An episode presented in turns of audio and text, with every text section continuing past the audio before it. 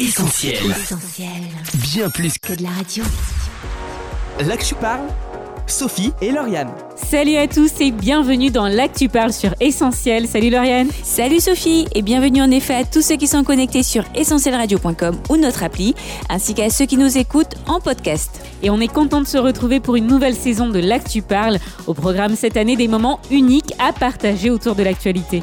Pour cela, on recevra des experts, on découvrira ensemble des témoignages exceptionnels et on laissera aussi la parole à nos incontournables débriefeurs. Cette année, c'est Frédéric, Ingrid, François et Alexandre qui tour à tour nous accompagneront tout au long de la saison. Et ils sont tous les quatre avec nous pour cette première émission inédite de L'Actu Parle. Sur Essentiel Radio.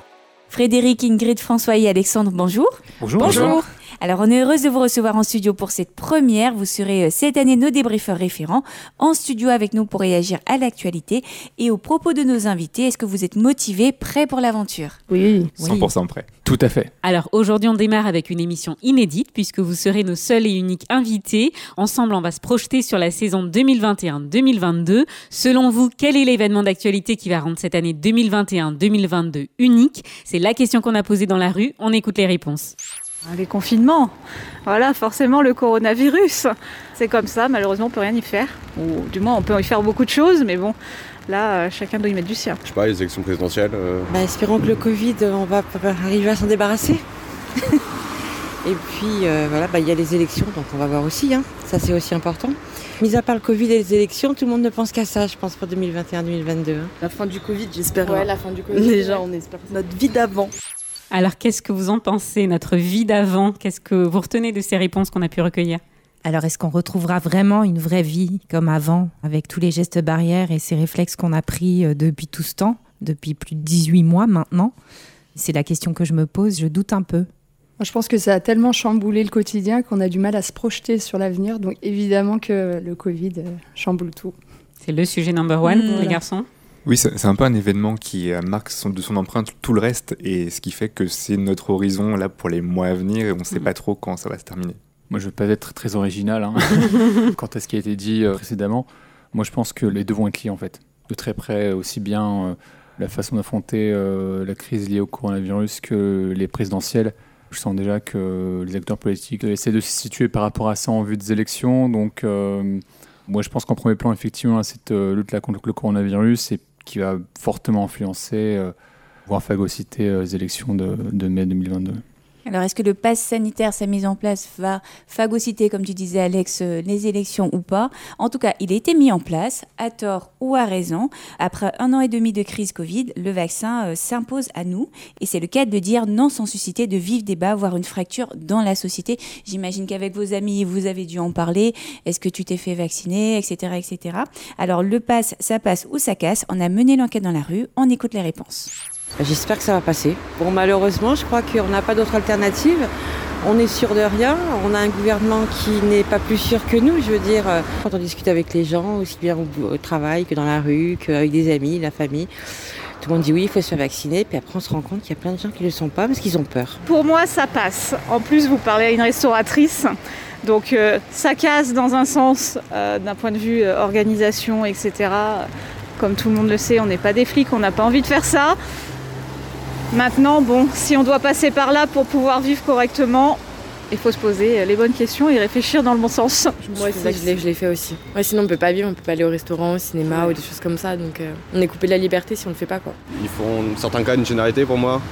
Peut-être qu'ils devraient s'occuper peut-être des personnes plus spécifiques, plus facilement atteintes du Covid. Et euh, réduire leurs euh, possibilités, leur, entre guillemets, euh, ce qu'ils peuvent faire euh, chez ces personnes-là. Peut-être pas toute la population. Alors, est-ce que ça vous étonne les réponses qu'on a recueillies dans la rue? Alors pas du tout, moi ça m'étonne pas parce que c'est assez euh, varié, comme euh, dans chaque débat en fait c'est varié. J'ai bien aimé euh, une dame, elle a dit que le gouvernement était aussi perdu que nous entre guillemets, et c'est vraiment ça. Donc ça dépend de ce qu'on a vécu, ça dépend d'où on vient, de notre métier. Donc il y en a qui vont être à, à fond pour, bah, forcément parce que ça va jouer sur la suite dans leur vie quotidienne. Il y en a qui sont contre, bah, parce qu'ils ont vu aussi certaines choses chez eux. Donc c'est un petit peu compliqué de se positionner, je pense.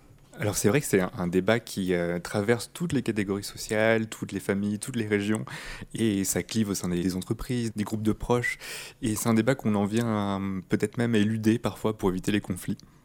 Alors Ingrid, je reviens vers toi, toi qui es soignante justement.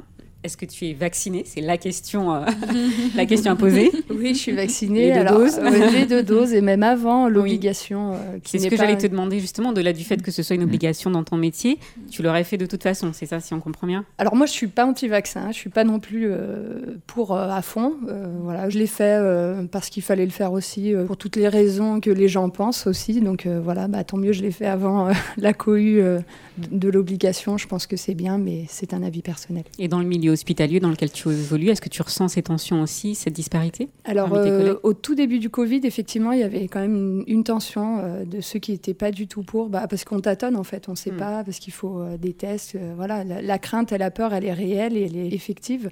On est tous dans le même, dans le même bateau. Et avec le temps qui passe et en ayant contact aussi avec des services forcément qui sont lourdement impactés, une grande majorité voilà, se vaccinent euh, d'une manière spontanée. hein. C'est quand même rare de voir des gens qui sont contre dans le milieu hospitalier parce qu'on est confronté chaque jour à ça.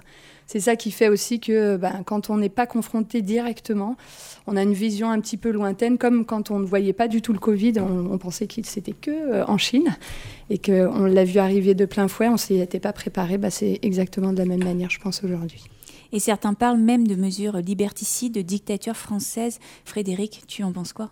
Alors, moi, je trouve que ça fractionne la société, certes. Liberticide, ça dépend comment on définit sa propre euh, liberté ou comment le gouvernement euh, définit euh, la liberté au niveau civique. Mais c'est clair que on peut plus rien faire sans montrer patte blanche au jour d'aujourd'hui.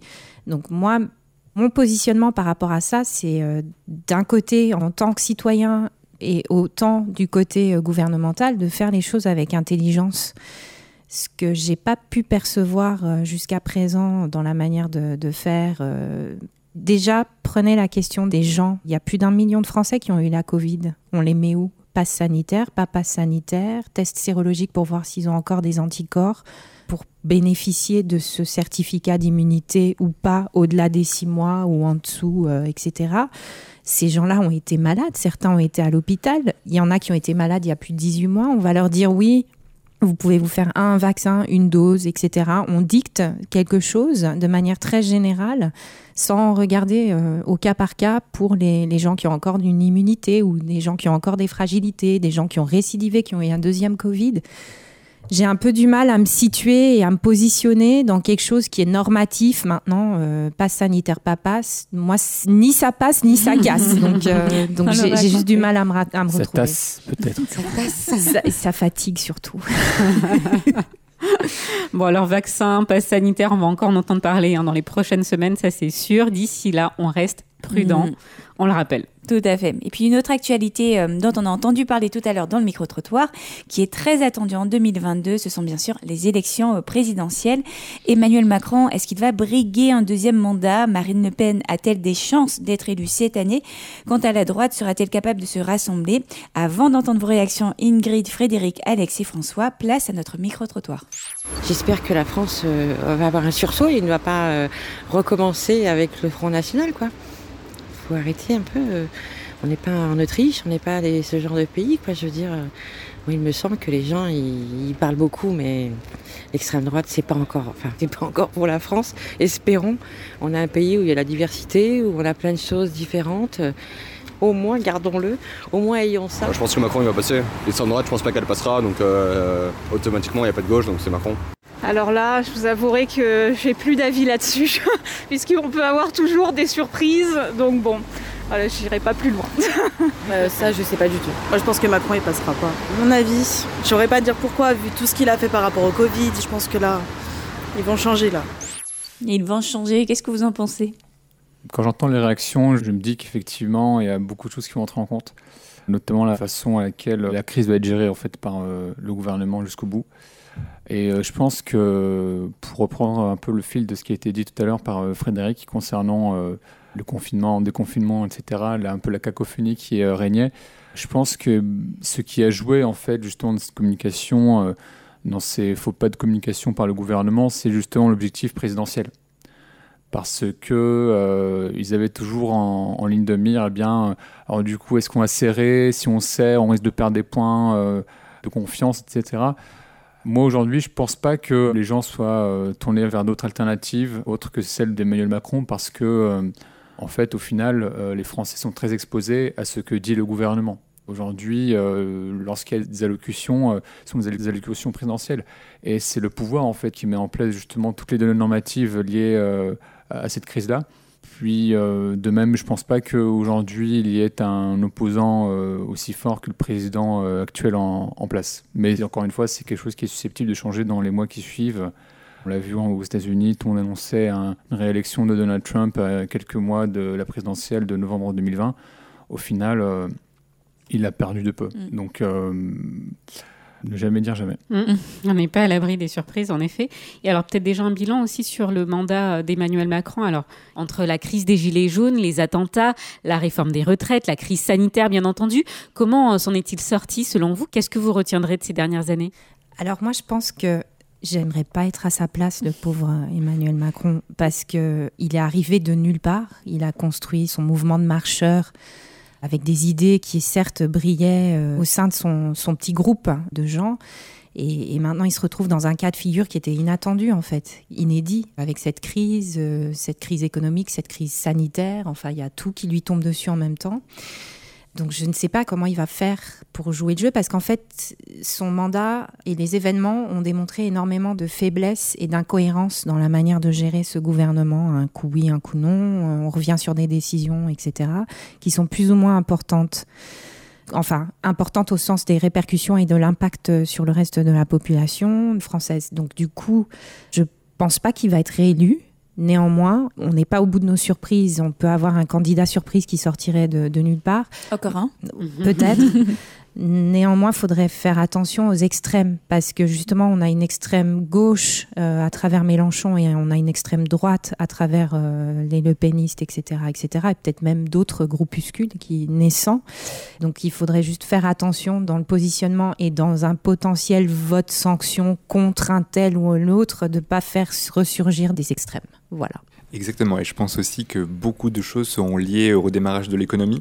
Si fin 2021, on arrive à avoir un redémarrage euh, plutôt puissant, plutôt euh, positif, il en tirera tout le crédit, et ça, ça peut le porter sur une dynamique de réélection. Et alors justement, l'extrême droite, vous venez d'en parler, est-ce qu'on est vraiment à l'abri euh, d'une montée de ces extrêmes Quelqu'un citait l'Autriche tout à l'heure dans le micro-trottoir, surtout on n'est pas l'Autriche, nous, en la France, on est vous y croyez? C'est possible C'est pas possible? Moi, je pense que tout est possible. On l'a vu une année où euh, on s'y attendait pas du tout et au final, au deuxième tour, on était tous euh, scotchés. Mm. Donc tout est possible. Moi, je pense qu'il faut juste euh, apprendre des erreurs en fait. Si chacun de ceux qui se présenteront arrivait à, promettre des choses qui sont possibles et pas juste pour essayer de gagner des voix, ça ferait déjà évoluer beaucoup de choses et les gens pourraient se dire ah bah oui, bon c'est peu, mais c'est déjà énorme et si ça tient, c'est bien. Sauf que là, on promet, on promet, mais voilà, mais le, président a bien prouvé que malheureusement, on ne peut pas tenir les promesses, surtout quand on ne maintient pas les circonstances euh, mm. qui sont imprévues. Et à votre avis, sur quel, euh, je rebondis sur ce que tu dis Ingrid, mais sur quel sujet euh, les politiques sont attendus Qu'est-ce qui intéresse les Français? Ah bah là aujourd'hui c'est la crise sanitaire. Alors hormis la crise, bah, c'est ce qui engendre plein de choses, hein, l'économie et tout ce qui s'ensuit, hein, je pense. Moi je, je rejoins assez Ingrid sur la question. Aujourd'hui, en fait, euh, le problème pour l'extrême droite, c'est qu'elle sort de ces thématiques euh, chroniques. C'est-à-dire qu'aujourd'hui, en fait, il y a ce sujet-là de la crise qui obnubile tellement les Français que personne ne va penser à des thèmes classiques comme euh, l'immigration, le débat sur l'identité nationale. Ça, ce sont aujourd'hui des thèmes qui sont passés totalement au second plan. Et puis même, il faut savoir aussi qu'au niveau de l'extrême droite, ils ont des dynamiques internes assez compliquées en ce moment. Il y a un certain parti qui est très endetté, qui euh, de faire face à des obligations de remboursement. Donc euh, déjà, ça pose un énorme euh, problème concernant la viabilité de leur campagne à venir. Ça, c'est le premier point. Et le deuxième point aussi, c'est que d'un point de vue politique, il y a pas mal de mouvances aussi en leur sein. Et quand même aujourd'hui, eh bien, le camp, on va dire entre guillemets, macronien est assez critiqué pour sa volatilité. Il faut savoir aussi que nous, l'extrême droite, Marine Le Pen ne fait pas l'unanimité. Donc Aujourd'hui, euh, je pense pas que l'extrême droite, euh, sous la figure en tout cas de Marine Le Pen, soit vraiment une alternative crédible en termes de puissance à Emmanuel Macron. Et puis pour revenir en, ce qui concerne euh, le commentaire parlant de l'Autriche tout à l'heure, oui, oui, c'est vrai. Il faut aussi faire part des choses. C'est pas forcément la même chose. En Autriche, en Europe centrale, on est sur un, un, schéma qui est tout à fait différent de celui de la France. On peut même pas, je dirais, comparer euh, ce qui ressent de l'extrême droite en France de euh, ce qui ressent de l'extrême droite euh, dans ces pays d'Europe centrale. Mais aujourd'hui, on ne voit pas l'extrême droite pouvoir caracoler en tête avec plus de 50% d'opinion de la société française. Ça me paraît très très compliqué. Aujourd'hui. Rendez-vous en tout cas en avril 2022 pour avoir le fin mot de l'histoire. Mm. Dans l'actu parlant, reste connecté, puis on suivra de près, bien sûr, les débats politiques que ces élections vont soulever. L'actu parle, Sophie et Lauriane. Et cette année, un autre rendez-vous important est à souligner. Du 1er au 12 novembre se tiendra en Écosse la COP26. Les États signataires de l'accord de Paris de 2015 doivent faire le point sur leur engagement pour parvenir à limiter de 1,5 degré la hausse de la température mondiale d'ici la fin du siècle. Alors, est-ce que c'est un vœu pieux ou est-ce qu'on a de réelles chances d'y arriver? On écoute quelques réactions. Non, c'est pas faisable parce que la température est déjà dépassée. Euh, en soi, euh, même si on arrête d'émettre aujourd'hui, il y a déjà trop dans l'atmosphère. Donc, euh, bah, c'est toujours bien de, réduire, mais ce qu'on réduit aujourd'hui, ça sera pour dans 30 ans, donc ça sert à rien. Enfin, c'est pas que ça sert à rien, mais c'est déjà un peu foutu, quoi. Mais bon, c'est toujours bien de réduire. Je pense qu'on peut y arriver si, encore une fois, chacun y met du sien. Maintenant, y arriver réellement, je pense qu'on sera, on sera peut-être plus là pour voir les résultats de ce qu'on fait. Mais bon, c'était il y a déjà longtemps qu'il aurait fallu commencer, à mon avis. J'ai bien peur que ce soit un peu pieux, parce que euh, me semble qu'on l'a déjà fait quand même, hein, et qu'on a, que le monde entier, enfin en tout cas les principaux pays étaient d'accord, et ça va marcher. Alors pourquoi, je ne sais pas. Puis euh, même avec notre maire euh, vert à Lyon, c'est pas top, parce qu'il est contre plein de choses, mais en fait on a quand même fait un, on a quand même tout autour de Lyon, on a des grosses usines, mais elle, elle pollue pas. Elle paye des gros impôts, donc euh, ils ne polluent pas eux. Mais nous, on nous empêche de faire plein de choses. je veux dire, euh, à partir de janvier 2022, quand même, toutes les voitures ne pourront plus euh, circuler correctement dans Lyon. Et il faut penser quand même qu'il y a des petits artisans qui ont des entreprises, qui ont des voitures qui sont vieilles mais qui sont entretenues, et ils ne pourront plus stationner ni rouler dans Lyon. Il y a quand même une injustice, je veux dire. Donc ça serait bien si on arrivait à... Mais bon, c'est un peu pieux, je crois. Alors, un micro-trottoir très optimiste, vous l'avez noté. C'est une autre réaction alors c'est vrai qu'on est désabusé par rapport à ce qui peut se passer. C'est pas la première COP, c'est pas les premiers effets d'annonce. On se rappelle du discours de Chirac euh, dans les années 90 où il parle de la maison qui brûlait, le fait qu'on regardait tous ailleurs. Et on se rend compte que plusieurs dizaines d'années après, on en est exactement au même point dans une actualité où en plus tous les événements climatiques extrêmes de cet été viennent rappeler l'urgence de la question.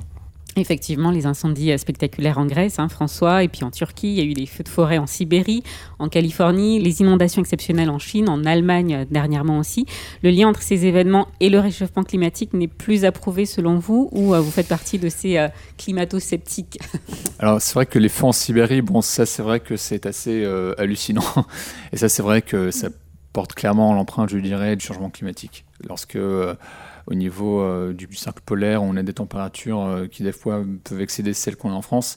Voilà, en France, on a tous vu, hein, il y a eu beaucoup de pluie euh, cette année, des choses assez, assez, incroyables. Après, concernant les feux en Grèce, en Méditerranée, Bon, là, ces derniers temps, j'ai vu que même de la part du Premier ministre grec qui parlait du changement climatique, en fait, il faut savoir que tous les étés, depuis je ne sais pas combien de décennies, il y a des feux en Grèce l'été. Donc, je pense qu'il ne faut pas tout mélanger. Le problème, c'est qu'aujourd'hui, euh, concernant le changement, euh, il y a tout et n'importe quoi. Il y a beaucoup de choses qui s'enchevêtrent, qui ne sont pas forcément liées, qui ne sont pas forcément cohérentes. D'ailleurs, j'ai bien aimé l'une des réactions euh, du micro-trottoir, c'est qu'aujourd'hui, il y a des mesures qui sont prises, mais qui sont des impasses, en fait, qui sont pas coordonnées avec d'autres mesures qui devraient être prises, en fait, pour réellement lutter contre le réchauffement climatique. Pour lutter contre le réchauffement climatique, il faut aller beaucoup plus loin que, par exemple, supprimer des voies sur des routes, quoi. Parce qu'aujourd'hui, il y a encore beaucoup d'industries qui sont très fortes, on va dire, en termes de pollution, et ce, pas qu'au niveau, je dirais, de la métropole mais au niveau du monde entier. Et avec des pays qui ne respectent pas justement euh, des engagements qui peuvent être pris euh, par d'autres pays. Je pense aussi à. Bah, on parle forcément de Paris 2015, mais aussi Kyoto 1998.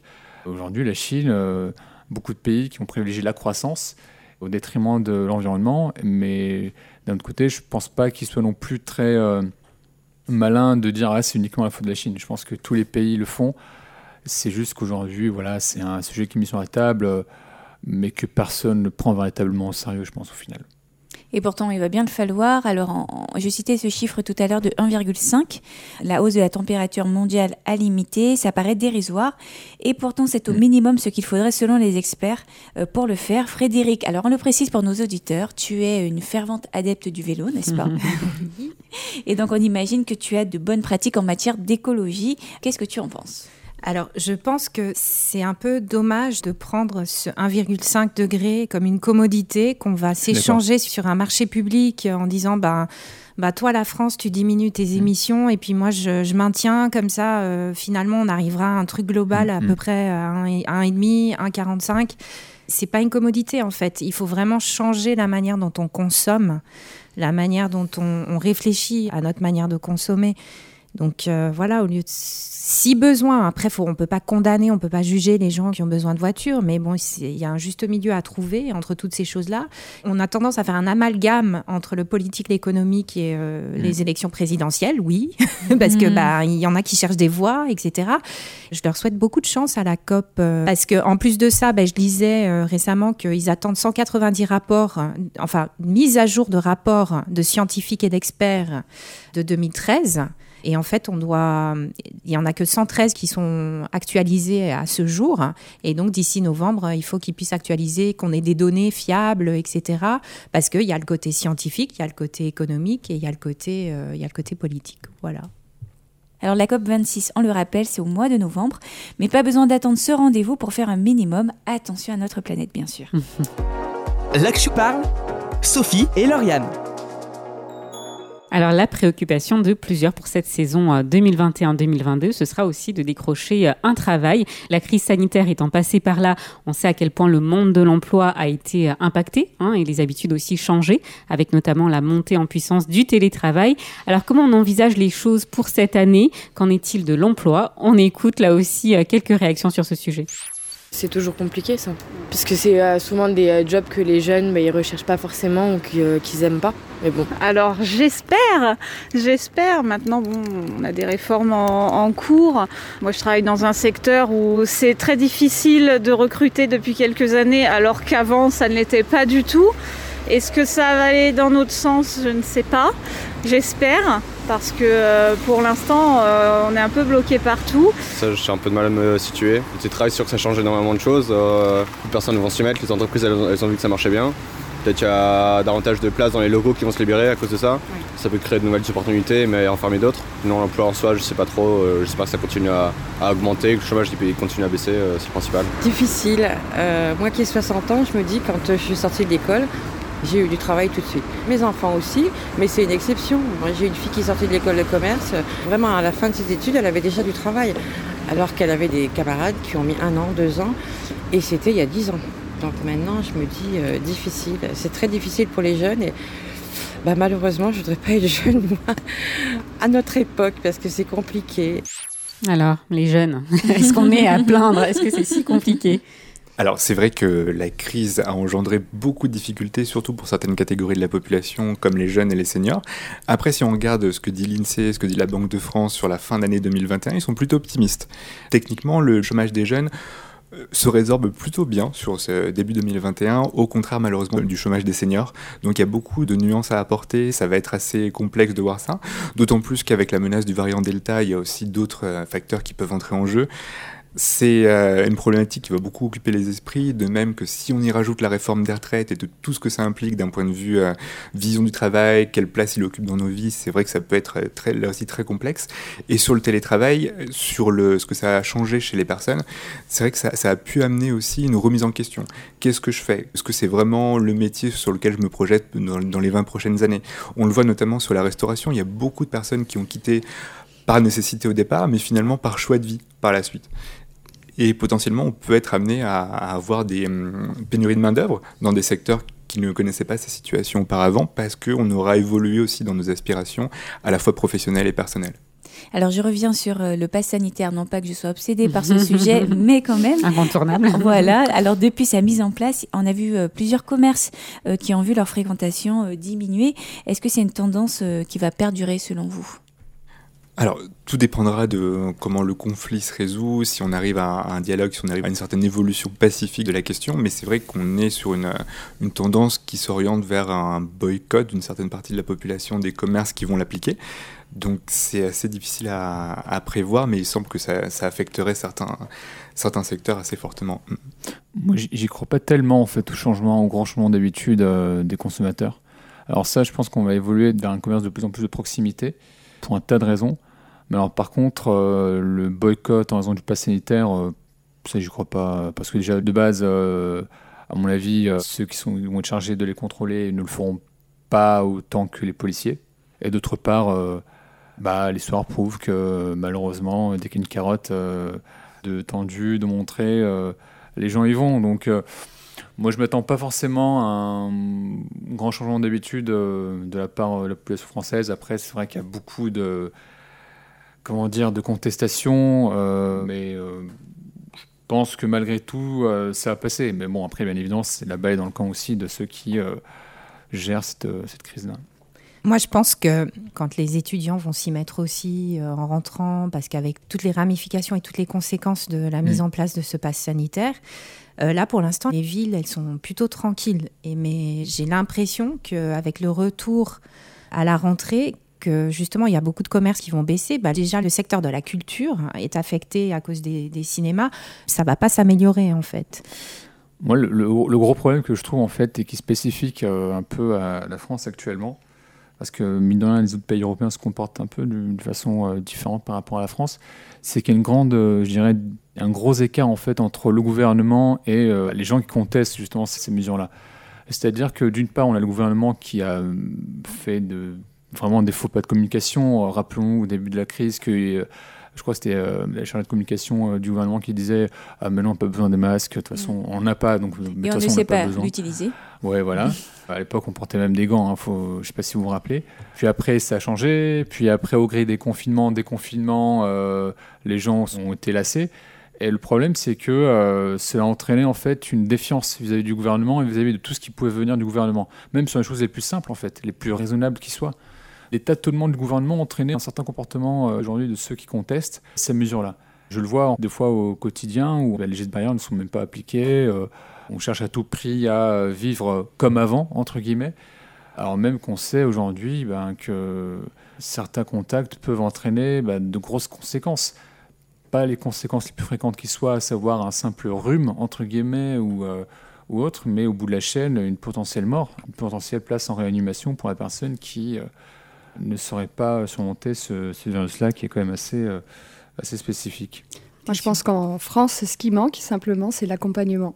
Parce que le gouvernement donne beaucoup de, de solutions, enfin ils essayent, hein, ils font ce qu'ils peuvent, sauf que c'est pas euh, accompagné, donc euh, forcément le pass sanitaire, on ne sait pas comment, comment le mettre en place, qui en a le droit, ça a été pareil pour le vaccin, ça a été pareil pour tout, et du coup tout le monde est perdu, donc c'est compliqué, il faudrait juste de l'accompagnement.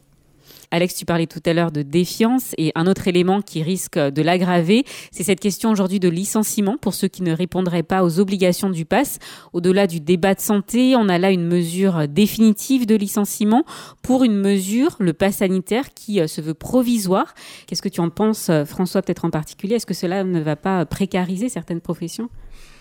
Alors, on peut le voir comme ça. Après, ça peut être aussi un mécanisme qui va pousser les personnes à se poser des questions sur leur positionnement. C'est extrêmement délicat de se prononcer sur ce type de questions en raison, bien sûr, des, conséquences que ça peut avoir sur la vie euh, personnelle et euh, sur l'entourage des personnes concernées. Cela dit, euh, tout est question d'équilibre entre où on met le curseur sur la protection de la santé, sur la protection de la société en général, et jusqu'où on autorise une liberté de choix c'est vraiment un débat qui est mm. quasiment philosophique en fait. Euh, en matière de, sciences politiques, c'est un, débat entre une société où historiquement, culturellement, l'État est très présent, mais qui est de plus en plus individualiste et qui est beaucoup plus dans la, revendication de cette liberté individuelle qu'auparavant un débat sur lequel on risque de revenir au mm. cours de cette année. Euh, l'année qui s'annonce euh, promet d'être riche en rebondissements côté actu. Et cette rentrée commence fort avec les récents événements en Afghanistan, le tremblement de terre en Haïti ou encore les feux en Kabylie des événements dramatiques sur lesquels on ne manquera pas de revenir. Restez donc bien connectés, on vous donne rendez-vous chaque semaine dans l'Actu Parle. L'Actu Parle, Sophie et Lauriane. C'est l'heure pour nous de marquer une pause en musique. On s'écoute tout de suite One Desire de Jeremy Camp et on se retrouve juste après pour la suite et fin essentielle et unique de ce dossier. Avec vous les débriefeurs. I've been feeling like I'm buried underneath all the things that don't bring peace. It's been stealing. De retour dans l'actu parle sur Essentiel. Aujourd'hui, c'est notre émission de rentrée inédite en présence de Ingrid, Frédéric, François et Alex, nos débriefeurs qui nous accompagneront tout au long de l'année pour décortiquer avec nous les sujets d'actualité au programme. 2021-2022, une année unique au vu des grands rendez-vous qui nous attendent et des défis que nos sociétés auront encore à relever. Passe sanitaire, élection présidentielle, changement climatique ou encore emploi. On en a parlé en début d'émission. Ça se réécoute en podcast sur essentielradio.com ou nos plateformes de streaming comme Spotify ou Deezer. Mais avant, place à la suite et fin essentielle de cette émission. L'Actu parle, Sophie et Lauriane. Oui, cette année sera unique. Elle aura pour quiconque son lot de surprises, de bonnes et de mauvaises nouvelles. Et certainement que cette crise sanitaire nous aura appris une chose, Lauriane, c'est qu'on ne maîtrise pas grand-chose. Personne n'aurait pu imaginer euh, vivre à l'échelle du monde hein, des confinements, des restrictions, des obligations telles qu'on les a connues. À peine se croyait-on sorti d'affaires qu'un variant puis un autre faisait leur apparition. Nos projets, nos programmations se sont alors envolés, laissant place à pas mal d'incertitudes. Ne te vante pas de ce que demain sera, car tu ne sais pas encore ce qui va se passer aujourd'hui. Un proverbe plein de sagesse que l'on retrouve dans la Bible. La Bible qui nous invite en effet à ne pas s'enorgueillir de la vie, mais à considérer à quel point elle est courte et fragile. Un discours qui en refroidira peut-être certains à la veille de la rentrée, mais la Bible ne s'arrête pas là puisqu'elle nous offre aussi cette belle promesse que l'on aime à répéter dans l'Actu Parle. Dieu a pour nous non pas des projets de malheur, mais un avenir et une espérance. Oui, Dieu l'unique veut nous faire vivre une année unique. Le prophète Zacharie parlant de temps à venir a dit Ce jour sera unique, il est connu de l'Éternel, il n'y aura ni jour ni nuit, et même le soir, la lumière brillera. Et si la date de ce jour inédit nous échappe, Dieu veut dès aujourd'hui faire briller la lumière sur cette année, sur tes études, sur ce nouveau job, sur ta vie de famille, sur ta santé peut-être déjà en défaillance. Alors si aujourd'hui tu entends sa voix parce que là que tu parles, c'est aussi là que Dieu parle, alors n'endurcis pas ton cœur, mais comme le dit ce dernier extrait de la Bible que nous citerons et qui on espère t'accompagnera tout au long de cette année, ne te fie pas à ta propre intelligence, mais place toute ta confiance dans le Seigneur, appuie-toi sur lui dans tout ce que tu entreprends et il guidera tes pas. L'Actu parle, Sophie et Lauriane. Cette émission unique de rentrée touche à sa fin. Vous pouvez bien sûr la réécouter en podcast sur essentielradio.com, mais aussi sur notre appli et toutes les plateformes de streaming comme Deezer ou Spotify. Rendez-vous également sur les réseaux sociaux Facebook, Twitter, Instagram et YouTube. N'hésitez pas à nous rejoindre et à utiliser le hashtag ActuParle pour réagir à nos émissions et les partager autour de vous. Et merci à nos débriefeurs Frédéric, Ingrid, François et Alexandre. Merci à vous. Merci, à vous. On vous donne rendez-vous la semaine prochaine. Vous reviendrez, n'est-ce pas? Bien sûr. Oui, Ah, super. Super. L'enthousiasme est au rendez-vous. Oui. Alors en attendant, on vous souhaite une bonne écoute sur Essentiel Radio et on vous dit à la semaine prochaine. Salut. Salut. L'Actu parle sur Essentiel Radio. On retrouve, tous nos programmes sur essentielradio.com.